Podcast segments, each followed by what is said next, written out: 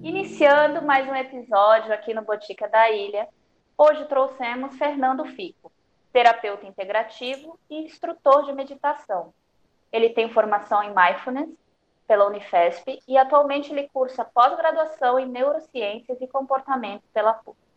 Ele pesquisa e aborda em seus cursos a relação entre exercícios diários de foco e atenção e o desenvolvimento de inteligência emocional, além da redução de estresse da reatividade e da ansiedade.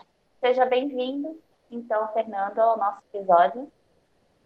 Muito obrigado, Maria. Muito obrigado a todas as meninas do Botica pela oportunidade de estar aqui falando e difundindo essa prática que está sendo cada vez mais falada e necessária nos dias de hoje. Fernando, eu queria te perguntar de que maneira o mindfulness chegou à sua vida?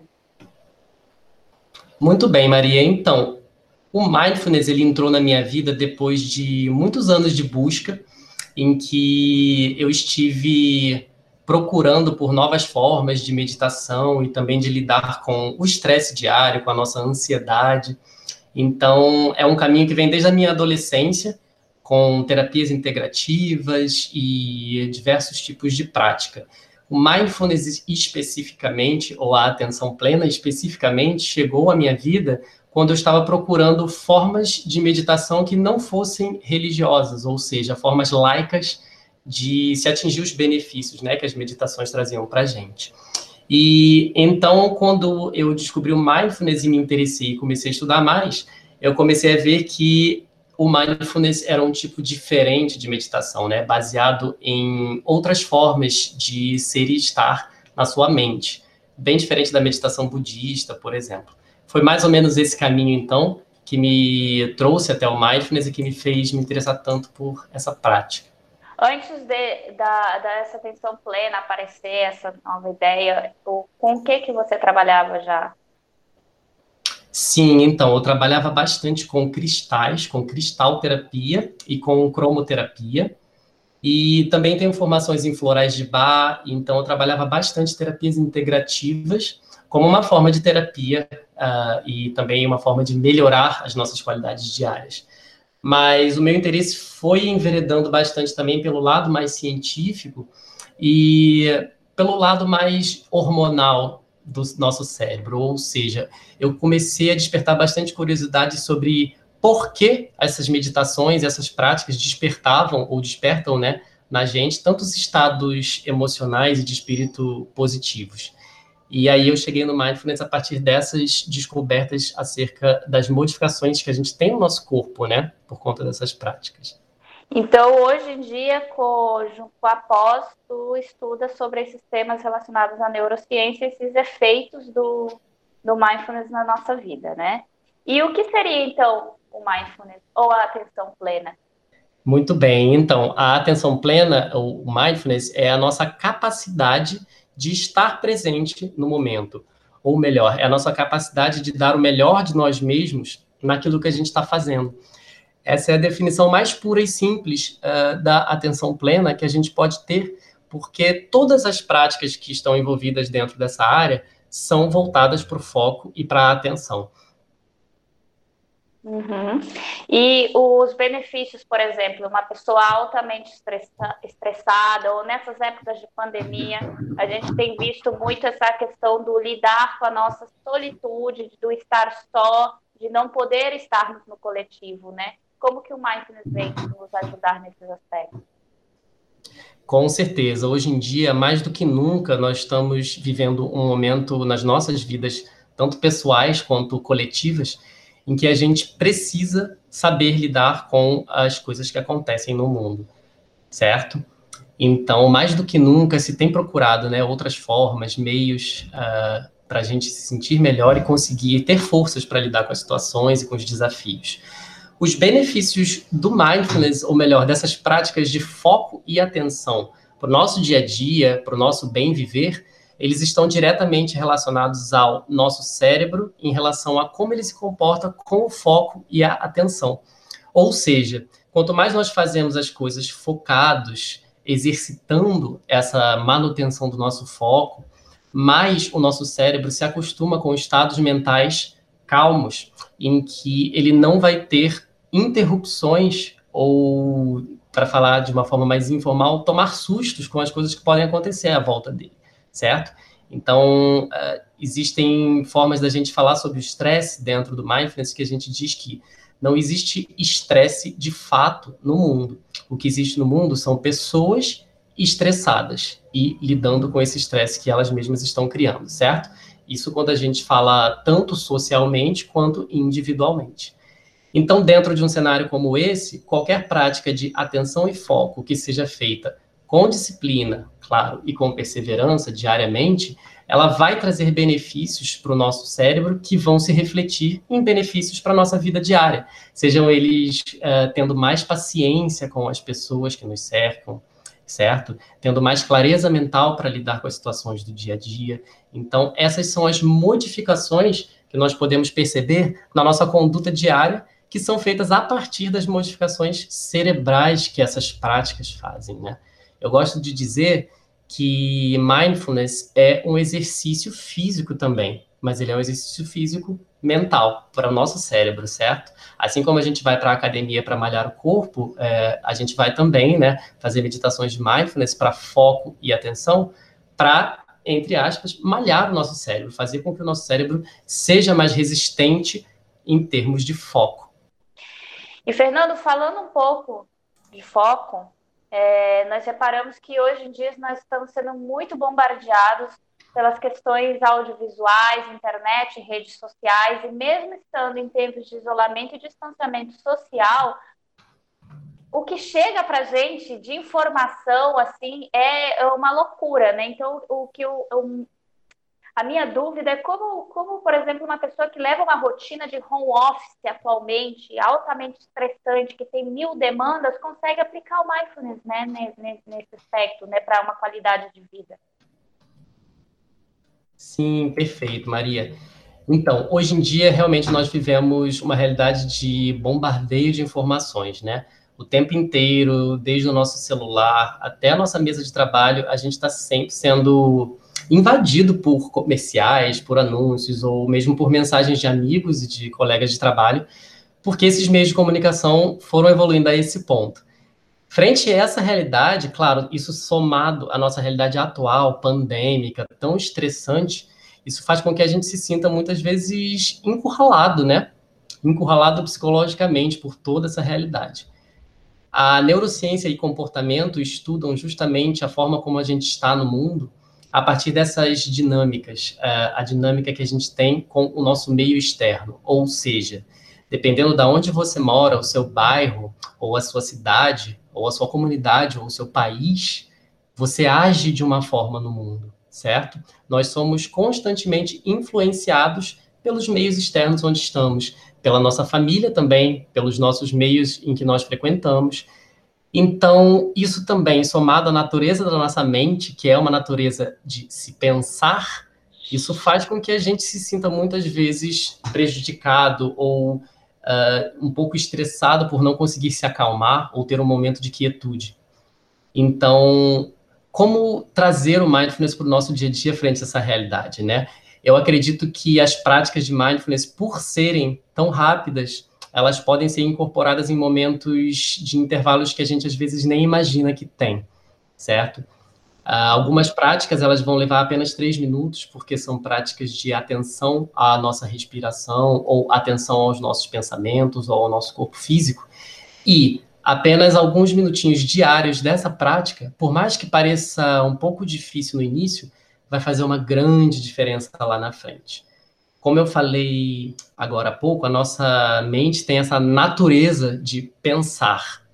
Se a nossa mente sempre quer pensar e a nossa realidade externa sempre nos quer bombardear de insumos para pensarmos, né, insumos de pensamentos, então como lutar contra esse fluxo, né, que a realidade nos traz e a nossa mente também quer, que é estar sempre viva e pensante? Focando em aspectos fisiológicos involuntários nossos, ou seja, em outras palavras, exercitando o foco e a atenção na nossa respiração, certo? Em fluxos automáticos e inteligentes que o nosso corpo tem para se manter vivo, estável. Então, é dentro desse contexto que a gente consegue incorporar práticas de mindfulness em apenas alguns minutinhos do dia e aos poucos ir percebendo onde nós podemos encaixar um pouco melhor. Sim, inclusive nessa época, nessa época de, da Covid, né, é, o que nota-se é um boom no agravamento de doenças mentais, né? Eu acredito que todos nós fomos afetados de alguma maneira. Cada ser humano é único. Eu acho que cada, cada um tem uma maneira de, de enfrentar essa nova realidade, né?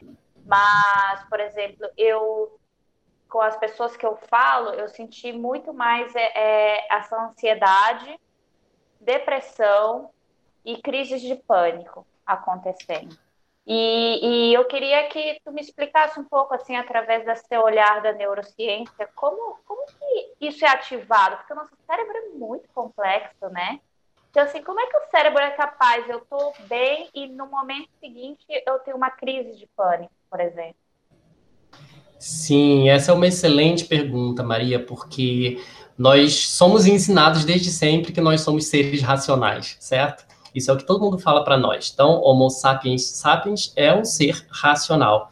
Mas a grande verdade que as pessoas não contam para gente e que está aí no dia a dia para a gente comprovar é que nós somos seres emocionais. As nossas decisões elas são tomadas pela nossa emoção. O nosso humor ele é causado pelas coisas que nos emocionam o nosso aprendizado é ativado apenas através da emoção. Ou seja, se você não contextualiza, se você não remete aquele aprendizado a uma utilidade prática que te leve a alguma emoção ou sentimento, você não aprende, correto? E a nossa memória, que é o que a gente acessa o tempo inteiro para decidir as coisas, inclusive, ela também somente é ativada através da emoção. Porque, é claro, a gente não consegue se lembrar de uma situação do passado se ela não nos toca de alguma forma. A gente simplesmente elimina essa memória, caso ela não seja significativa para nós. Então, se a gente pensa por esse lado, por esse lado de que somos seres emocionais, o mindfulness vem justamente para mostrar para a gente que o controle das emoções não é algo que a gente precisa almejar, mas a modulação dessas emoções, ou seja, aprender a utilizar as nossas emoções ao nosso favor, é a forma que a gente tem para lidar com os nossos sentimentos e as nossas emoções que às vezes não são tão bem-vindos, como um, uma, uma emoção mais ansiosa ou um sentimento estressante. E como é que isso funciona dentro do mindfulness? A lógica que acontece aqui é a lógica da racionalização das emoções ou como em algumas outras uh, filosofias e culturas também as pessoas dizem algo como vamos tomar um chá com a nossa tristeza. Então o princípio aqui é justamente não fugir, porque nós trabalhamos a resiliência e a aceitação. Quando nós aceitamos que estamos nos sentindo ansiosos, quando nós aceitamos que estamos nos sentindo com raiva ou qualquer outro sentimento desagradável, esse é o nosso primeiro passo para entender esse sentimento.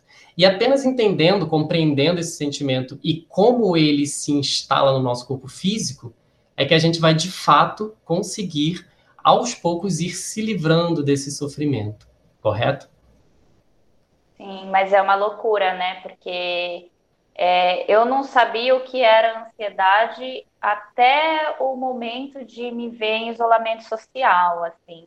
É, talvez é, associava a ansiedade ao, ao no fato de não dormir, nem nada, até começar a sentir essas crises que as pessoas chamam de crises, porque existe uma diferença entre ter uma crise e um transtorno já instalado em você, né?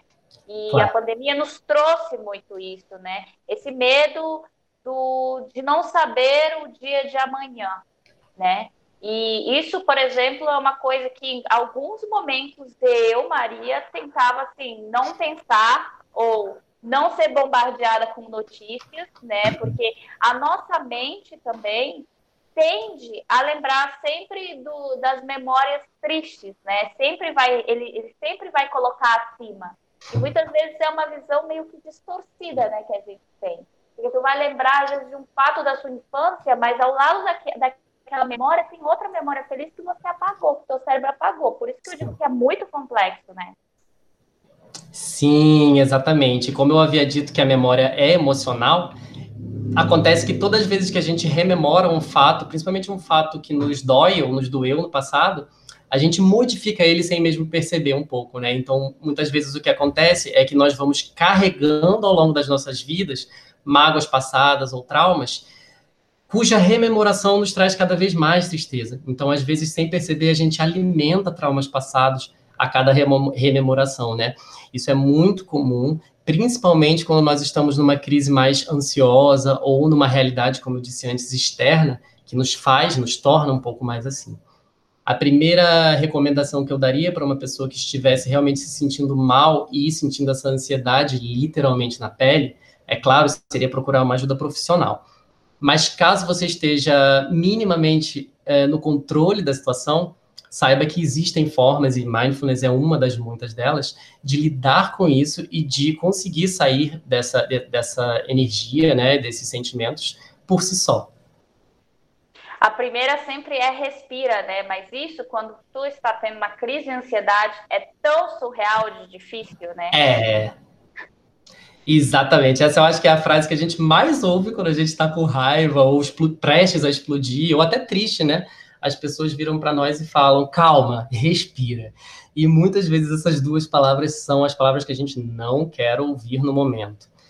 Mas pegando uma ponte com aquilo que a gente estava falando um pouquinho anteriormente, de que somos seres emocionais, é justamente por isso que nos incomoda tanto essa frase quando a gente está numa explosão de emoções, porque as emoções elas não pedem licença, elas simplesmente elas chegam, certo?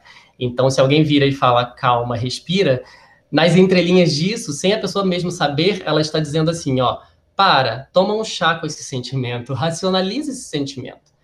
Vou pegar agora uma ponte e vou falar como que a gente trabalha é, dentro do mindfulness com essa racionalização de sentimentos, tá? Na prática, tem uma, uh, existe uma técnica ou prática que a gente usa muito, que as pessoas gostam do mindfulness, que se chama prática ou técnica dos três passos, ou dos três minutos ela é uma forma da gente lidar com raiva, estresse, de uma forma rápida e, diria, bem eficiente. Quais são os passos aqui que a gente faz? Primeiro de tudo, a gente reconhece o que está sentindo, né? Então, eu reconheço que eu estou sentindo essa raiva, por exemplo. Segundo passo, a gente pensa e sente como essa raiva se instaura no meu cérebro, na minha mente, melhor, e no meu corpo físico. Então, podemos fazer uma lista mental das sensações. Meu corpo está quente, meus batimentos estão acelerados. O que mais a gente pode pensar? Uh, meu rosto está corado, né? Isso. Estou hiperventilando. Isso, exatamente.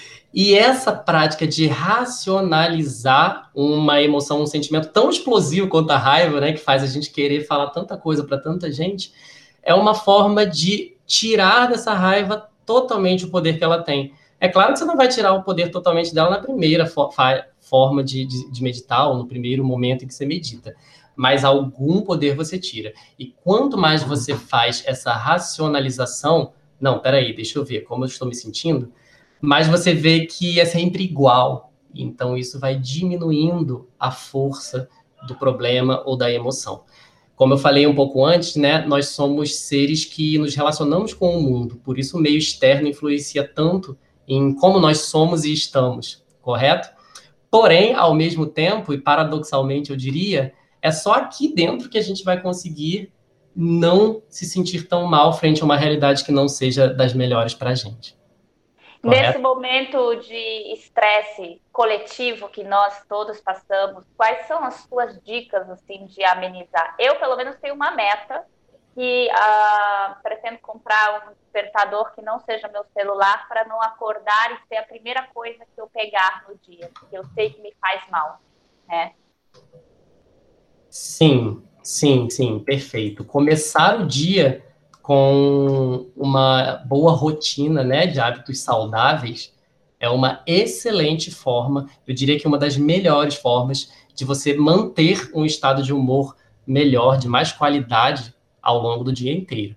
Então, o primeiro momento do dia ele é muito mágico para nós e geralmente, quase sempre, é uma oportunidade desperdiçada, infelizmente, porque nós temos as nossas correrias diárias, nós temos os nossos horários e muitas vezes nós não prestamos atenção, porque realmente nós não somos ensinados, né, é, esse tipo de valores. Então, uma das coisas que eu mais recomendo é incorporar em práticas matinais, rotinas matinais, se você pode e tem é, é, essa possibilidade de acordar mais cedo, e criar as suas próprias práticas. Ou seja, a gente não precisa só meditar ou só cozinhar o seu próprio café da manhã, a gente pode fazer um combo pessoal, né, de hábitos saudáveis e que nós gostamos. Trazer o prazer para o momento da manhã é uma forma muito produtiva de enriquecer os seus estados mentais ao longo do dia, mesmo em situações de estresse, claro. E... Tirando essa ideia maluca de que para meditar a gente precisa estar né, apenas um tapete ou uma almofada e um banquinho e ter muito tempo meditando, porque essa é a ideia ocidental da meditação. Aí vem o mindfulness e, e cria uma outra realidade. É, por exemplo, vou citar um exemplo. Eu sempre digo assim: eu amo trabalhar como terapeuta com as terapias também holísticas desde sempre. Só uhum. que eu sempre falo para os amigos, né? Não, não somos pessoas altamente zen nem evoluídas, pelo contrário, somos aqueles que mais precisam disso no seu dia a dia. É por isso que nós estamos, nós trabalhamos com aquilo que a gente mais precisa, né? Isso é Sim. é incrível. Então, é, para mim, que tem um pavor de avião, na verdade foi desenvolvido porque uma vez em um voo quase caiu um avião, é, onde eu estava. Então, assim, qualquer turbulência vira o respiro do passado, né? E eu sempre conto isso, que tem uma técnica que eu aprendi através do mindfulness, que é muito isso, assim, quando você começa a sentir, é, é maravilhoso você saber quando algo está se manifestando em você, porque você aprende a lidar, você consegue controlar, né? Então, assim, quando eu começo a sentir esses picos de ansiedade, que eu sei que podem se transformar num, num episódio de pânico, é, tem um exercício que eu pratico, que tu deve conhecer, que é, assim, as cinco coisas que eu posso olhar, quatro coisas que eu posso tocar, é, três coisas que eu posso comer, eu acho que é duas coisas que eu posso cheirar e uma que, que, que eu posso meditar, alguma coisa assim. Isso funciona tanto para mim, assim, que, que realmente mudou minha percepção da meditação, porque eu estava praticando uma meditação de estar atento ao que estava acontecendo ao meu redor e percebendo o que estava acontecendo ao meu redor ali, no meio de um bando de gente. Exatamente, exatamente. Isso faz parte da racionalização, né? Quando nós percebemos e tomamos a consciência de, de onde estamos e por que estamos sentindo aquilo, é esse, essa, eu diria que é essa a única ferramenta que nós temos ao nosso favor em situações como essa, né? Em que nós não temos literalmente para onde correr. Então, é nesses momentos que a gente vai ter uh, as, essas práticas mentais, essas técnicas técnicas como nossos maiores aliados. Então, é uma prova de que para começar o mindfulness, você pode começar hoje mesmo, sentado, enquanto está trabalhando, tirar uma pausa. Com certeza. É, nós é, aprendemos com a sociedade, como você mencionou, que meditação é esvaziar a mente, certo? Que meditação é aquela meditação que nós conhecemos como a budista, e, na verdade, hoje em dia, meditações, no plural, são toda e quaisquer formas que a gente tem de fazer um exercício mental, seja ele de esvaziamento, ou seja ele, como nós trabalhamos em quase todo mindfulness, de foco, certo? Então, aqui é importante salientar mesmo que nós não trabalhamos em quase nenhuma meditação o esvaziamento da mente como um todo, e sim técnicas de foco ou de metacognição, ou seja, pensar sobre as nossas próprias atitudes, sobre o que está acontecendo conosco, uh, em detrimento desse, dessa, dessa, desse esvaziamento mental, né? E o, como que isso está ligado a resultados, né? Como você mencionou também, uma consciência corporal adquirida né? Quando a gente racionaliza os nossos sentimentos, as nossas emoções, quando a gente sabe os sinais que o nosso corpo dá para a gente de que a gente vai sentir ou está sentindo alguma coisa, até mesmo para questões fisiológicas, né? Uh, azia, quem tem azia recorrente sabe quando ela está vindo, né? Quando a gente desenvolve essa percepção, a gente desenvolve consciência corporal. E em termos de cérebro, falando mais sobre a questão da neurociência cerebral, esses exercícios de foco que geram consciência corporal, dentre outras coisas, eles vão agir diretamente no córtex pré-frontal, que é essa região né, do nosso cérebro que está aqui na base da nossa testa, a região frontal, e que é a região que nós mais utilizamos para toda e qualquer prática que envolva atenção e foco. Ou seja, a partir das práticas de mindfulness, de práticas de atenção e foco diárias, nós conseguimos estudar melhor trabalhar melhor e não só se relacionar emocionalmente com o mundo melhor. Então, os benefícios eles vão para além do emocional, para além só daquele psicológico relacionado aos nossos uh, transtornos ou estresses do dia a dia. Eles também estão diretamente relacionados com a nossa produtividade, o que é excelente, né? Porque todos nós temos muitas incumbências hoje em dia, então nós precisamos ser isso, ser aquilo. É claro que nós precisamos também tirar um pouco dessas, como diz uma professora minha, dessas almofadas de cima da gente. Nós precisamos nos aliviar, mas ao mesmo tempo nós uh, podemos buscar meios de produzir para o mundo de uma forma um pouco mais satisfatória, certo?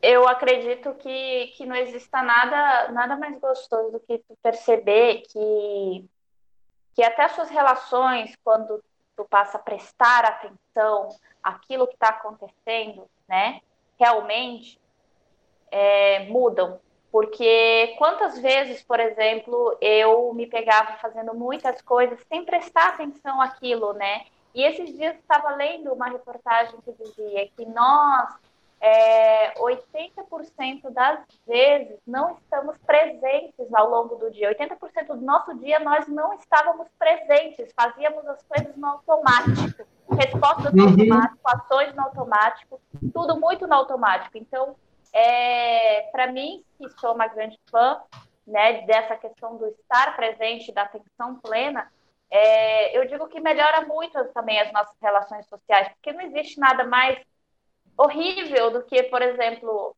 claro que hoje em dia a gente não consegue por conta do distanciamento, mas encontrar com um amigo e tu não está prestando atenção em nada que está falando, né? Muitas vezes ali, ou com um aparelho na mão, esse olho no olho, essa coisa de, sabe, de estar presente, ouvinte, né? Que nós esquecemos conforme os anos foram passando, né? E a tecnologia foi avançando. Exatamente, né? A, a tecnologia, a sociedade nos faz cada vez mais pensar de forma curta. Pesquisas têm indicado cada vez mais que a atenção do ser humano contemporâneo não dura mais do que oito segundos. E isso é assustador, né? Assustador, porém, não é tão chocante, porque né, nós, nós temos vivido na pele, as nossas crianças, adolescentes e nós também adultos, temos sentido essa dificuldade mais do que antes. Você mencionou um termo que é de suma importância dentro do mindfulness, que é o piloto automático, porque ele é o nosso grande vilão em termos de bem-estar e felicidade, né? Uh, nós estamos acostumados a entrar no piloto automático em todas as vezes que a gente está fazendo uma atividade mais mecânica. E às vezes parece até que é um pouco inofensivo, mas são as pequenas coisas que vão fazer a diferença se a gente realmente entrar com a consciência dentro dessas atividades. Exemplo, quem escova os dentes pensando realmente na escovação e nos efeitos dessa escovação dos dentes, todas as vezes que escova? quase ninguém, né? Quem toma banho pensando pura e simplesmente em seu banho e não nas questões do passado ou do futuro da vida que tem que resolver, das pendências também do presente. Então, dentro dessas atividades, que são muitas, né? Cozinhar, arrumar os seus filhos para ir para a escola, qualquer atividade que nós fazemos repetidamente, se nós prestarmos atenção nessas atividades e colocarmos mais intenção nessas atividades, cada vez mais nós vamos se sentir desculpa, nós vamos nos sentir menos uh, impresentes no mundo, digamos, né? Menos, às vezes, até inúteis para o mundo, porque exercitar a consciência diante de atos tão pequenos, mas importantes, faz a gente se sentir importante também. E dentro do Mindfulness nós falamos bastante sobre a felicidade hedônica e a felicidade eudaimônica, São nomes é, um pouco diferentes, mas eu vou explicar rapidamente. A felicidade hedônica, ela vem da palavra hedonismo e ela está relacionada com tudo aquilo que a gente retira do mundo para obter prazer. Enquanto a felicidade eudaimônica, a palavra eudaimônica vem de daemon, né, uma palavra grega, e ela vai significar o florescimento interior, sua felicidade que vem de dentro. E essa felicidade ela é condicionada a partir das coisas que nós produzimos para o mundo e não que nós retiramos do mundo. Então, toda vez que nós buscamos um prazer transitório, uh, seja ele numa alimentação ou numa substância que vicia, uh, numa bebida alcoólica ou qualquer tipo de situação também é, interpessoal, ou seja, um relacionamento tóxico que nós não conseguimos é, nos livrar, todas as vezes que nós estamos procurando esses prazeres hedônicos momentâneos, nós estamos retirando algo do mundo. Isso não é ruim, é claro, mas fazer somente isso, ou fazer isso repetidas vezes sem perceber, é o que nos traz infelicidade. Enquanto a felicidade eudaimônica, que é aquela relacionada àquilo que nós produzimos, é o que realmente vai nos mover. É, nós vemos isso, por exemplo, em pessoas que amam o que fazem, que amam sua profissão e que falam com muito carinho, amor e orgulho sobre isso. Essas pessoas obtêm a felicidade delas produzindo algo para o mundo. Bom, é, resta dizer aqui que produzir algo para o mundo, é claro, não está relacionado a ser um gênio, ser uma pessoa incrível, um artista maravilhoso. É literalmente qualquer coisa que faça com que você doe as suas habilidades para o mundo nas pequenas coisas. Uma mãe cuidando de um filho ou um pai, uh, uma pessoa cuidando de plantas, jardinagem, ou cuidando de peixinhos ou de um animal de estimação, qualquer coisa que você faça pelo outro é um exercício de produção para o mundo e que automaticamente vai te trazer esse bem-estar, vai te levar embora essa angústia de não saber o que quer né, o tempo inteiro. Porque lá na, no hedonismo, na, na felicidade hedônica, nós temos o que nós chamamos de esteira hedônica. Quanto mais você está ali, mais você não consegue sair dali, enquanto você não toma realmente consciência sobre essas coisas. E tirando um pouco dessa ideia capitalista, né, de ser também, de que para sermos felizes precisamos al alcançar as riquezas e né, a uhum. fama e tudo que tem a ver com ter e eu sempre falo, né? Não se trata do ter, se trata do ser, gente. É essa evolução interna, porque assim, a gente vai morrer, não vai levar nem a peça de roupa que está usando aqui. Então a gente Exatamente. precisa procurar. E uma me fascina muito também é, essa área da neurociência que nos conta que o quão, o quão pouco usamos o nosso cérebro ao nosso favor. Né? Ele é tão complexo que a gente não chega a usar o quê? Nem 15%? 5%? Ou não sei. Estou escutando. Sim, sim. Essa informação sobre a porcentagem do cérebro a gente interpreta como, meu Deus, eu não uso quase nada, né? Mas é um pouco mais complexo do que isso. De toda forma, o que acontece é o seguinte: a gente não está acostumado a saber usar o cérebro. Parece que a gente nunca leu o manual de instrução e muita gente nunca vai ler, né? Vai passar pela vida e vai continuar tentando, sem ler o manual de instrução. E o mindfulness é uma das formas da gente ter esse manual, da gente conseguir se entender melhor. Mas, de fato, se a gente não toma consciência sobre os porquês de estarmos sentindo e agindo dessa forma, nós vamos continuar usando só um pedacinho né, do nosso cérebro em termos de potência, tá? É, isso que eu falei da porcentagem é só porque as pessoas às vezes acham que nós realmente, literalmente, só usamos uma parte pequena. Mas nós só conhecemos a fundo ou só temos uh, em termos de consciência, uma parte pequena realmente. O resto é tudo memória, inconsciente e outras coisas, outros né, meios que nós mergulhamos em terapias mesmo para entender um pouco melhor. Demais, Fernando. Finalizando aqui a nossa conversa, eu queria que tu desse dicas assim para quem sente curiosidade, igual eu, e adora sair pesquisando e lendo, livros, documentários legais que estejam disponíveis aí para as pessoas que querem iniciar essa caminhada na atenção plena. Legal, muito bom, muito bom. Então, é, temos aqui hoje em dia um aparato de muitos aplicativos de Uh, tem documentários no Netflix também. Nós temos. Uh, vamos começar pelos aplicativos, né? Nós temos muitos aplicativos que fazem a terapia de mindfulness ou que, que, que ensinam meditações e práticas de mindfulness com uma frequência que vai te dar mais conhecimento ao longo do tempo, correto? Então você vai cada vez aprender mais, melhorar e se desenvolver melhor. Esses aplicativos, por exemplo, nós temos em português o Lojong, né? Nós temos o Meditopia, nós temos também em inglês o Headspace, que é também até para quem fala inglês uma forma interessante de praticar o vocabulário, né? Porque você está em contato com uh, um outro idioma enquanto medita. E esses são os meus favoritos, né? Na verdade, são os que eu mais recomendo em termos de aplicativos em português. Eu recomendo as pessoas é, darem uma olhada no Lojong, porque ali você tem um universo de práticas. E o legal do Lojong é que eles trazem práticas é, personalizadas para as nossas realidades atuais e também para as realidades de todas as pessoas. Principalmente pegando o momento chave, por exemplo, mindfulness da louça. Então, como lavar a louça, prestando atenção no momento né, sem se deixar levar pelos pensamentos acerca do passado ou do futuro, sem se deixar levar pela sua mente.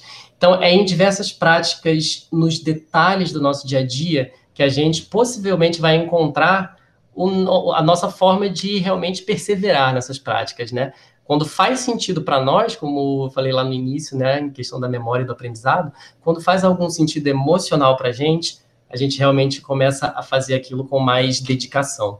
E quanto mais dedicação a gente coloca nas coisas que a gente faz ou produz, mais a gente vai ter esse retorno de um estado mental mais favorável, uma redução da ansiedade e do estresse. Eu costumo dizer para as pessoas que o segredo real de você ser uma pessoa mais feliz no mundo, ser uma pessoa mais uh, uh, saudável mentalmente no mundo, é encontrar um sentido para a sua vida. Não só um sentido de viver ou se dedicar a outras pessoas, mas também um sentido de produção, certo?